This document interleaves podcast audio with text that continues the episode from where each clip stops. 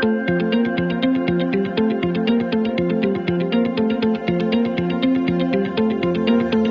Oi, gente, sejam muito bem-vindos a mais um episódio do podcast Dar à Luz. Eu sou Ju Rezende, sou doula educadora perinatal. E hoje eu tô aqui para te ensinar sobre todo o processo de dilatação do colo do útero. Afinal de contas, o que, que é essa dilatação do colo do útero? Quando que deve acontecer? Como que se dá esse processo? E aquela pergunta que muita gente faz: é verdade que tem mulher que não tem dilatação? Bom, isso e muito mais você vai aprender comigo no episódio de hoje. Fica por aqui.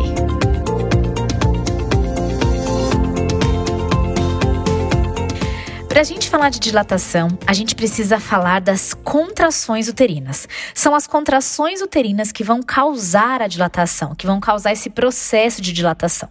E para a gente entender sobre contrações, vamos aprender a diferenciar as contrações de treinamento, os pródromos e as contrações de trabalho de parto. Então, pega aí papel e caneta que hoje você vai anotar bastante coisa.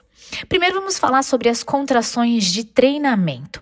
Essas contrações de treinamento, elas acontecem já durante a gestação, é, algumas mulheres têm mais, outras menos, outras têm bem pouquinho mesmo, sabe? Não tem muitas contrações de treinamento, não.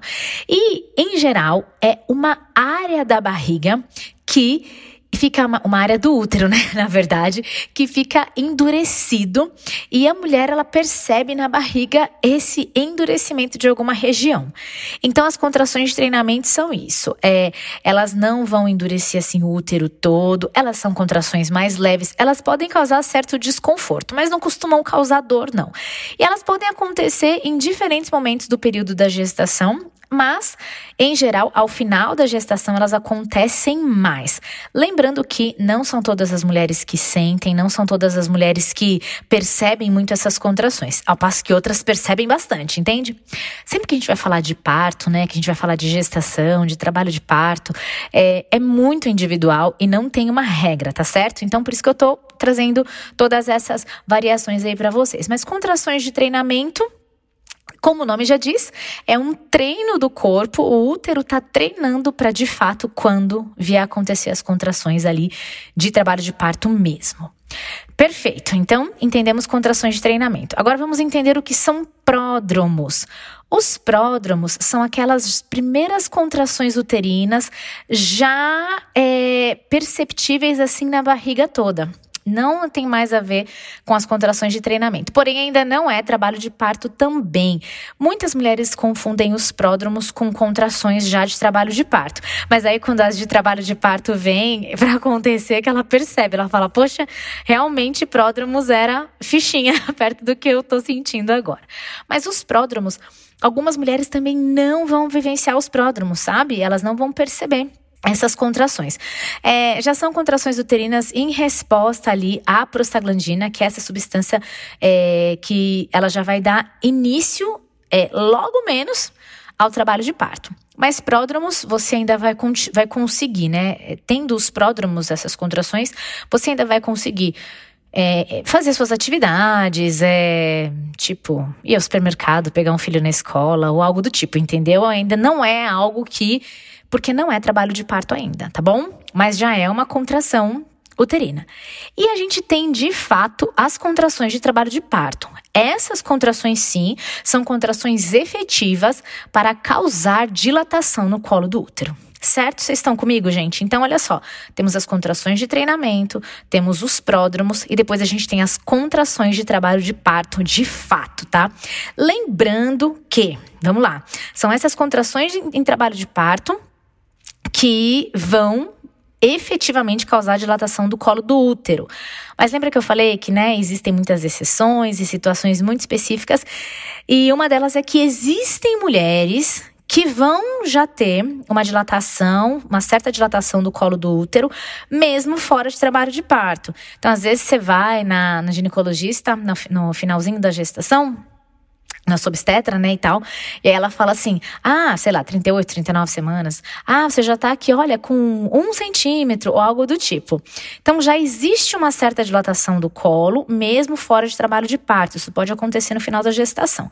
Mas, de fato, é em trabalho de parto que essa dilatação vai evoluir para o nascimento do bebê, tá certo? Mesmo porque algumas mulheres, quando iniciam um trabalho de parto e é feito um exame de toque, em alguns casos, tá com zero de dilatação. E a partir daí vai começar a dilatar. Entende? Então, lembrando que não temos regras, né, assim, específicas bem quadradas ali, rígidas, mas existe um, eu diria que um caminho que normalmente acontece. E o que acontece em geral é essa mulher entrar em dilatação, iniciar essa dilatação em trabalho de parto.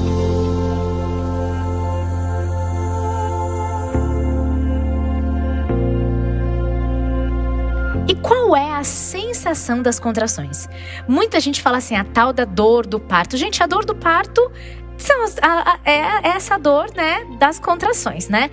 E aqui eu tô me referindo às contrações de trabalho de parto, tá bom? Não tô falando de contrações de treinamento nem de pródromos, já estamos falando de TP, trabalho de parto. São percebidas é, por algumas mulheres como esse endurecimento da barriga toda. É um endurecimento da barriga, mas é da barriga toda. A barriga toda se contrai. E ela percebe isso na barriga porque é o útero, na verdade, que sofre essa contração. E essa, essa contração como a gente entende que, né, que então é, é, esse músculo, essa musculatura que está contraindo e relaxando, né? ela é sentida no abdômen, assim, na parte inferior, bem lá no pé da barriga que a gente fala, quando está no início do trabalho de parto. Isso está bem relacionado à dilatação. E conforme vai evoluindo esse parto, são outras regiões, né, que são estimuladas e ativadas, e a mulher pode começar a sentir mais na região das costas e da lombar. Eu digo já a sensação dolorosa, tá bom? As contrações mais intensas elas vão acontecer de fato pela ação da ocitocina, então a gente já está falando de trabalho de parto ativo mesmo, entendeu? E qual é a função das contrações no parto? É causar a dilatação do colo do útero, né? E a gente chama essa dilatação, é esse colo ele vai se afinando ou apagando, né? É um termo que é utilizado. E ao mesmo tempo que a contração, conforme o útero contrai, né? Vamos pensar esse útero apertando ali aquele neném. Ele vai causando a dilatação do colo. O colo, gente, acho que eu não falei isso no início, né? Mas o colo do útero é como se fosse assim, o final do colo do, do, do útero. É a parte final, que é bem fechadinha.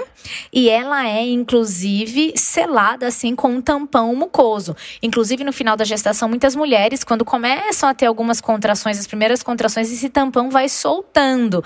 Exatamente. O que é essa saída do tampão? É movimentação do colo uterino, tá certo? Então, é, o que, que as contrações causam? Causam a dilatação do colo do útero e, ao mesmo tempo, as contrações é essa ação que vai empurrar o bebê para o nascimento. É como se fosse mesmo aquilo que vai expulsar o bebê de dentro do útero, entende? Ele está sendo é, apertado e conforme ele, é, o útero ele contrai e aperta aquele neném, ele empurra aquele neném também. E esse movimento de empurrar o neném também influencia na dilatação, certo?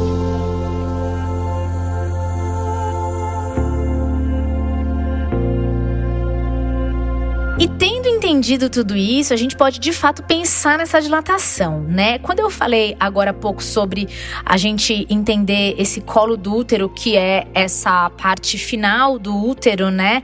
E ela é bem fechadinha, selada ali, protegida por esse tampão mucoso. É, vamos pensar, eu gosto de. Tem uma ilustração que eu gosto que é a gente imaginar uma garrafa de vinho de cabeça para baixo. Se a gente pensar numa garrafa de vinho de cabeça para baixo, entende que o gargalo, ele é mais comprido e ele é mais fininho, fechadinho, né? Bem fechadinho e comprido.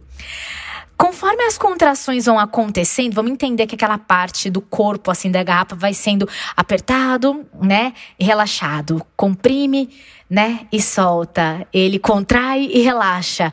A gente vai pensar ao lado um vidro de palmito de cabeça para baixo. Você entende que aquele colo que eu estava falando que era o gargalo da garrafa, ele vai ficando mais o quê? É como se ele, ele sofreu um apagamento, um encurtamento, entre aspas, né? O que, que aconteceu? Ele foi abrindo, né? Foi dilatando. É, é essa ação, essa dilatação é exatamente essa abertura do colo para encaixe da cabeça do neném e passagem do neném ali, né? É, entrando para o canal de parto, para o canal vaginal. Então, gostaram dessa, dessa ideia da, da garrafa de vinho e da, do vidro de palmito, né? Eu aprendi com umas parteiras da Caiá. É, então, essa dilatação vai acontecer pela ação das contrações. O movimento de contração e relaxamento causa essa dilatação, vai empurrando e expulsando o bebê, o neném, para poder nascer. Então, vai causando ali esse apagamento do colo, né? Esse colo vai ficando mais dilatado e depois da dilatação total, o bebê é capaz de então passar ali do útero para o canal de parto ou canal vaginal, né? Até o nascimento. Qual é a pergunta que muitas mulheres fazem, né? E que muitas mulheres ouvem também aí, que causa bastante confusão. E as mulheres que não têm dilatação? Como que faz, né? Gente, a grande questão é a seguinte: não sei se você ouviu o episódio anterior. Se você não ouviu, eu te convido a dar uma passadinha no episódio anterior, depois que você acabar esse aqui, tá bom? Eu falei sobre algumas falas que nós, mulheres, ouvimos, ou quando a gente tá pensando em engravidar, ou quando a gente tá grávida, ou, enfim, próxima do parto. É, é muito louco isso. E uma das questões tem, uma vez desse, eh, tem a ver com esse mito aí de não, as mulheres da nossa família não têm dilatação, as mulheres da nossa família não entram em trabalho de parto. Bom, o ponto é, gente, a mulher em trabalho de parto, e aí, no episódio anterior, eu expliquei como é que a mulher entra em trabalho de parto, né? Qual é o, o processo que se dá. Mas a mulher em trabalho de parto, ela libera hormônios. Esses hormônios, eles vão causar contração uterina. E essa contração uterina, inevitavelmente, vai causar dilatação. Então, o que precisa de fato não é que a mulher ela não dilata ou não dilatou. O que precisa, o que se precisa fazer é esperar o colo do útero dilatar, entendeu? Parto, gente, é paciência, né? Parto não tem como ficar olhando no relógio e esperar que de hora em hora é um centímetro de dilatação, sabe aquela história? Ah, se não for um centímetro por hora, é um parto que tá fora de. Não é, não é assim que acontece, não. Então, assim, precisa esperar, precisa ter paciência. A questão não é, ah, e as mulheres que não têm dilatação? A questão é não houve a espera necessária, com a assistência necessária. Estou é, generalizando, certo? Mas é, é, é a grande realidade. Para que esse corpo viesse a entrar num trabalho de parto ativo, a ponto das contrações serem suficientes para causarem essa dilatação do útero. Então, o que precisa fazer é esperar as contrações efetivas de trabalho de parto ativo para causar a dilatação do colo do útero. Então, esse processo de dilatação, fisiologicamente falando, vai acontecer em todas as mulheres em trabalho de parto, tá bom? Umas mais rapidamente, outras mais lentamente, porém, o que é necessário é o quê? esperar. Parto é paciência e eu sempre gosto de dizer: o parto foi feito para dar certo.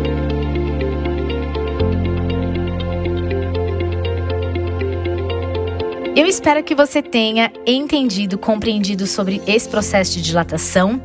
É importante você entender as diferenças ali das contrações uterinas e que de fato são as contrações em trabalho de parto ativo que vão causar essa dilatação ali do colo do útero, né, até o final dessa dilatação e essas contrações também que vão empurrar o neném para é, para o nascimento. Então, a dilatação ela acontece sim em trabalho de parto. Vamos lembrar também que algumas mulheres podem ter dilatação antes de entrar em trabalho de parto, tá bom? Isso pode acontecer também.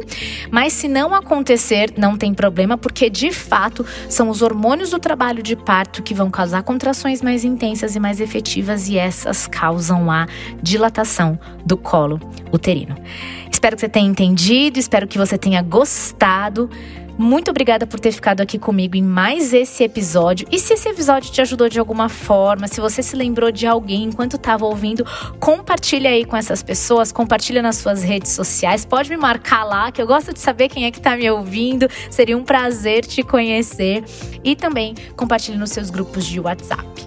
Um super beijo e até a próxima semana.